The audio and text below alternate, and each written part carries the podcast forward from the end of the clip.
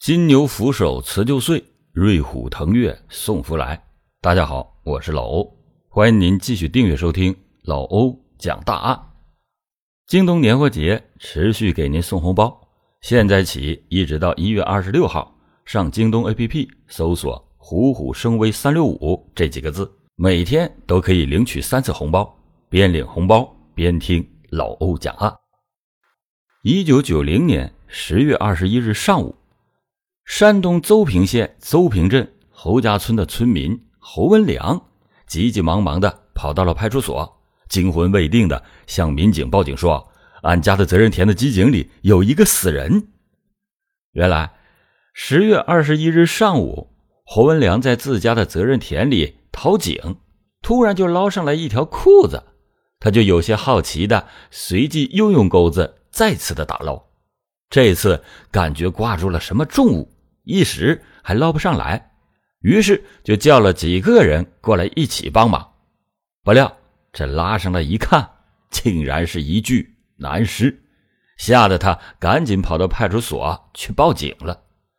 这死者是谁？是不慎失足掉井，还是人为的谋杀？一场侦破行动迅速的展开来。邹平县公安局接到派出所报告以后。迅速的派出刑侦技术人员赶到了现场。经过尸检初步的分析，死者的年龄大概在三十岁左右，身高一米六八，死亡的时间为三个月左右，尸体已经高度的腐败。死者的下颌骨骨折，初步的分析是钝器打击所致。死者的腰间用一条尼龙绳拴着，尼龙绳的另一头绑着一个编织袋。编织袋里边有一块十多公斤的石头。法医经过尸检分析，得出初步的结论：死者自杀的可能性不大，应该是人为的谋杀。警方迅速的在周边区域展开了调查走访，确定尸体的身份。经过走访以及让周围村民对尸体进行辨认，大家表示都不认识此人。之后。公安机关为了寻找尸源，开始扩大了走访范围，对以案发地为中心，向方圆三十华里辐射，对区域内一百多个村庄逐村的走访。十月三十一日，侦查员在距离案发的现场十八华里左右的西董乡上庄村进行调查的时候，有了重大的发现。他们发现，该村外出两个半月的刘笃杰。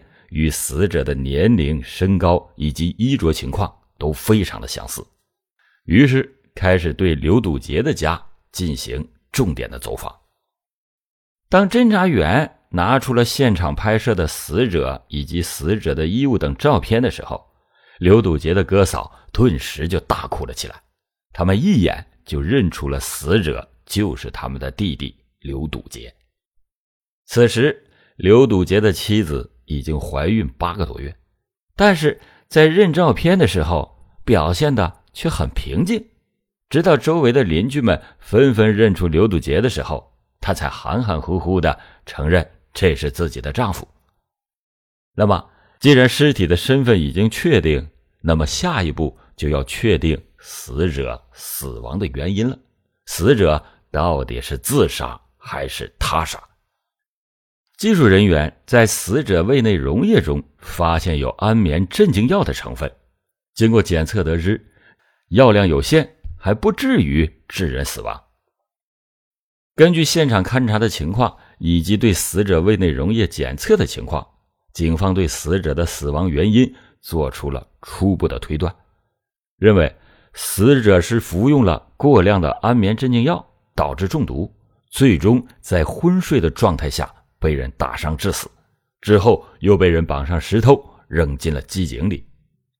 至于杀人的动机，警方初步分析应该是财杀和情杀这两种可能。依据以上的分析，警方迅速的进入死者所在的村庄，开始排查走访群众，了解死者生前的生活情况。经过走访得知，死者刘笃杰二十八岁。因为父母早逝，从小就和哥哥嫂嫂一起生活着。一九九零年农历的正月，与本村的姑娘马翠玲结婚。因为家庭经济条件比较差，结婚时用的钱几乎全都是借来的。结婚以后还负债三千多元，婚后长期的住在岳父的家里。村民们普遍反映，刘笃杰为人厚道，少言寡语，平时也很少外出，是一个很老实本分的庄稼人。而据他的妻子马翠玲说，他八月二日晚上骑自行车外出。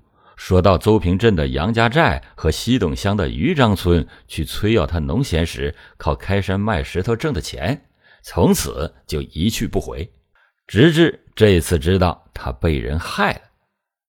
侦查员在走访时得知，刘笃杰与妻子马翠玲平常的关系很不好，甚至闹到了要离婚的地步。据了解，马翠玲的作风很有问题，在与刘笃杰结婚之前。就曾经和多名的男青年有染，这种现象到了他结婚以后依然在延续。刘笃杰的家里很穷，马翠玲之所以能够嫁给他，那主要是因为他的名声不太好，还非常的挑剔，条件不好的不想要，条件好的又找不到，最后才勉强嫁给了刘笃杰。两个人结婚之后，马翠玲嫌刘笃杰家太穷。又嫌刘笃杰没有本事挣大钱，于是就经常的找借口吵闹，还扬言说要和他离婚。刘笃杰本来就老实，面对妻子的吵闹，他也总是闷声不吭的让着妻子。但是就在他失踪之前，他总认为妻子怀的不是他的孩子，因此还多次的找到哥嫂去说这件事那一段时间，他的情绪非常的低落。在此期间，马翠玲还是经常没事找事的吵闹。本来就对妻子有怀疑的刘笃杰，再也不让他了，就动手打了他。至此，两个人的关系急剧的恶化，矛盾也越来越深。据马翠玲所说，刘堵杰离家是为了讨要自己在农闲时开山卖石头时挣的钱。侦查员也迅速的对马翠玲所说的两家欠债方进行了走访调查，但是得到的结果是两家都说刘堵杰从来也没有来过。经过调查发现，两个人所说属实，这就排除了刘堵杰因为债务纠纷而被谋杀的可能性。不是财杀，那被杀的可能性很大可能就是来自于情杀和仇杀。根据情杀和仇杀这两种可能，警方最终分析原因很可能是情杀。推论如下：一、根据死者胃内溶液化验的结果得知，死者在生前服用的安眠药最多让人昏昏欲睡，而不能致人死命。既然药量不大，那这就排除了死者生前被人强行灌入大量安眠药的可能。反过来推，也就是说，死者生前是自愿服用的，而刘笃杰在服用这些安眠药的时候，很可能是伴着某种食物一块吃的，但是他事先不知道，而能够让他神不知鬼不觉的吃下去的，那一定是刘笃杰最熟悉的人。二，由以上推论可以得出，刘笃杰的妻子马翠玲有很大的嫌疑。这主要是因为，在平常马翠玲离刘笃杰最近，有作案的时间，再加上两个人的关系紧张，有作案的动机。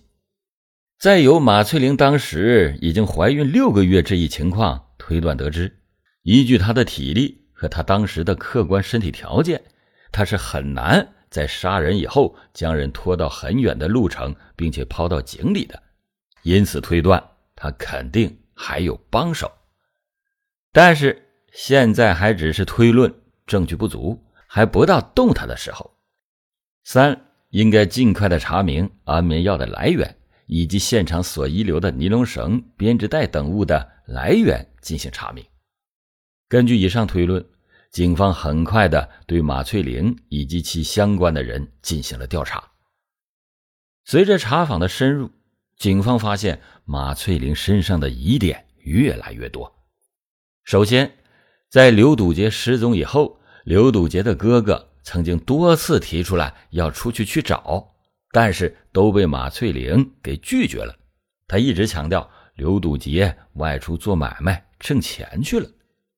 其次，有人反映，在刘笃杰失踪后不久，马翠玲曾经全部的洗过家中的床单和凉席。第三，有人发现刘笃杰失踪以后。马翠玲曾经有两次晚出晚归，行动十分的诡秘。除了对马翠玲的调查之外，办案人员在查找安眠药的来源上也有了重大的发现。在办案人员向本村卫生所了解情况时，得知马翠玲在丈夫失踪前一段时间，曾经先后几次来到卫生所买了二十六片安眠药，理由是母亲有头晕的病。晚上睡不着觉，但是警方从马翠玲母亲那里得知，她的母亲并没有头晕病，也从来也没吃过安眠药。通过这一系列的调查走访，马翠玲杀人的嫌疑越来越大。根据以上的情况，专案组决定立即的拘留马翠玲，对其进行突审。在审讯室里的马翠玲，不管审讯人员如何的问。他都一口咬定什么都不知道，但是在一件件铁证的面前，马翠玲终于熬不下去了。十一月十八日凌晨四点钟，精神防线被攻破的马翠玲被迫交代了她杀害丈夫的犯罪事实。在马翠玲看来，她虽然和刘笃杰结了婚。但她打心底里就一直瞧不上这个在她看来窝窝囊囊、还没有什么大本事的丈夫，因此，只要马翠玲遇到什么烦心的事儿，刘笃杰那就是她的出气筒。自从刘笃杰发现马翠玲与别的男人有染以后，他就开始怀疑马翠玲肚子里边的孩子是不是自己的。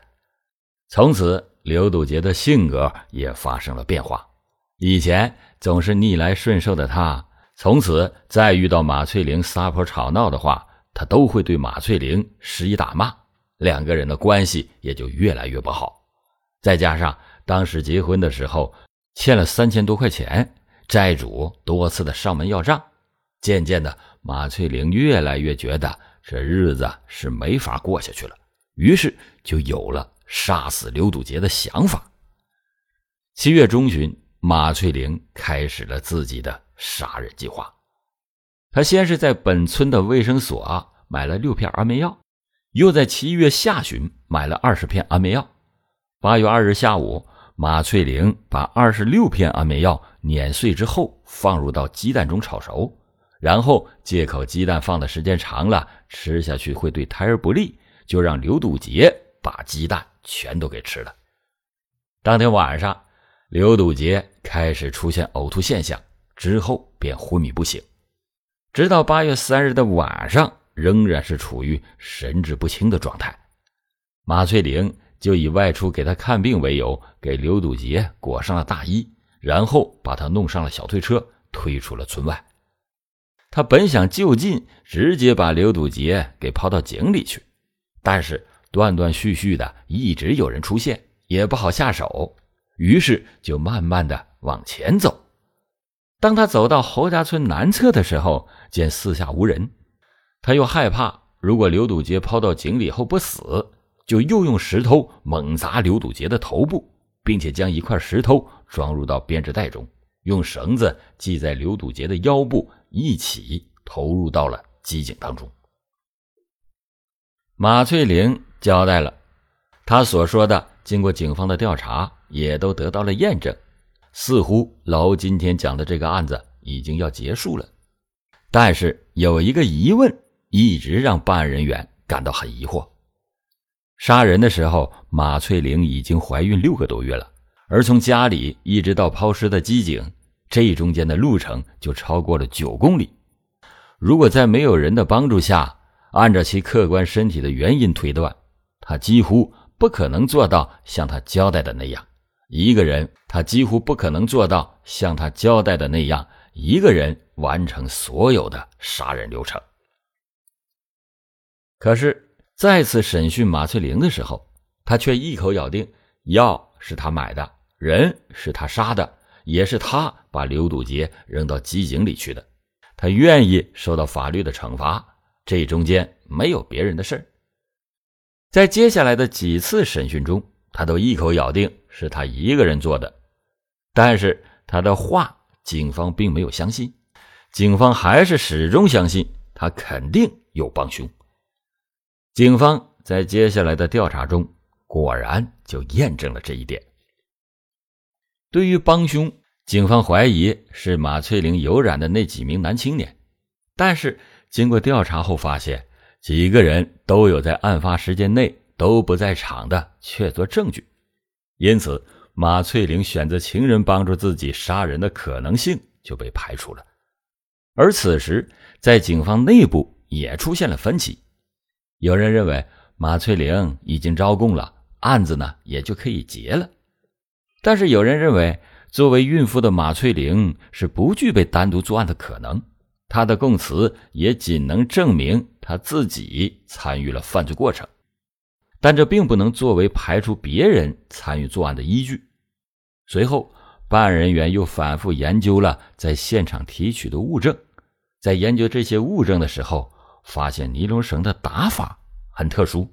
这种打法一般在建筑工地捆扎脚手架的时候经常使用，一般人是不会这样做的。马翠玲只是一个家庭妇女，她怎么会用这种建筑工地上这种专业的打扣法呢？办案人员决定要以此为突破口，撬开。马翠玲的嘴。办案人员拿着尼龙绳，让马翠玲重新打一个一模一样的结。事实证明，马翠玲根本就不会打。最终，在事实的面前，他不得不交代：他的同伙就是他的父亲马管之。当时，马翠玲用安眠药毒晕了刘堵杰之后，看着昏迷不醒的刘堵杰，他一整天。也没有想出处理尸体的办法。八月三十日晚上，刘笃杰稍微有点清醒了，开始说话要水喝，这让马翠玲更加的着急。他不知所措的就找来了父亲马管之商量该怎么办。刚开始，马管之看到眼前的一幕以及知道女儿的想法之后，气得大骂马翠玲胡作非为、无法无天。但是。马翠玲表示，事情已经这样了，即使送到医院抢救过来，以后刘笃杰基本上就是一个痴呆汉了，在生活上也会成为他的累赘。除此之外，如果刘笃杰的家里人要是知道这一切都是他做的，那也绝不会善罢甘休。听到女儿的话，马管之也感觉到事已至此，也只能这样了。于是。他从家中弄来了手推车、绳子、编织袋等物，然后把刘堵杰推到了九公里外的侯家村南的机井边上，之后在编织袋里装上了石头，绑在了刘堵杰的腰上，将刘堵杰的头朝上、脚朝下扔进了机井中。马管之很快被抓，被抓以后，他也很快承认了帮助女儿杀害刘堵杰的犯罪事实。并且用尼龙绳打了一个与现场发现的一模一样的结扣。很快，两个人就受到了法律的严厉制裁。因为马翠玲身怀有孕，最终她被判处无期徒刑。但是，最终她的孩子还是没有保住。而帮助女儿杀害女婿的马管之被判处有期徒刑三年。丈夫被自己杀害，父亲因为自己而坐牢，孩子。最终也没有保住，自己也被判处了重刑。可以说，这一切的悲剧都是因为马翠玲而起。这也正应了那句俗话：“害人者必害己，多行不义必自毙。”好了，感谢您今天收听老欧讲答案。老欧讲答案，警示迷途者，唤醒梦中人。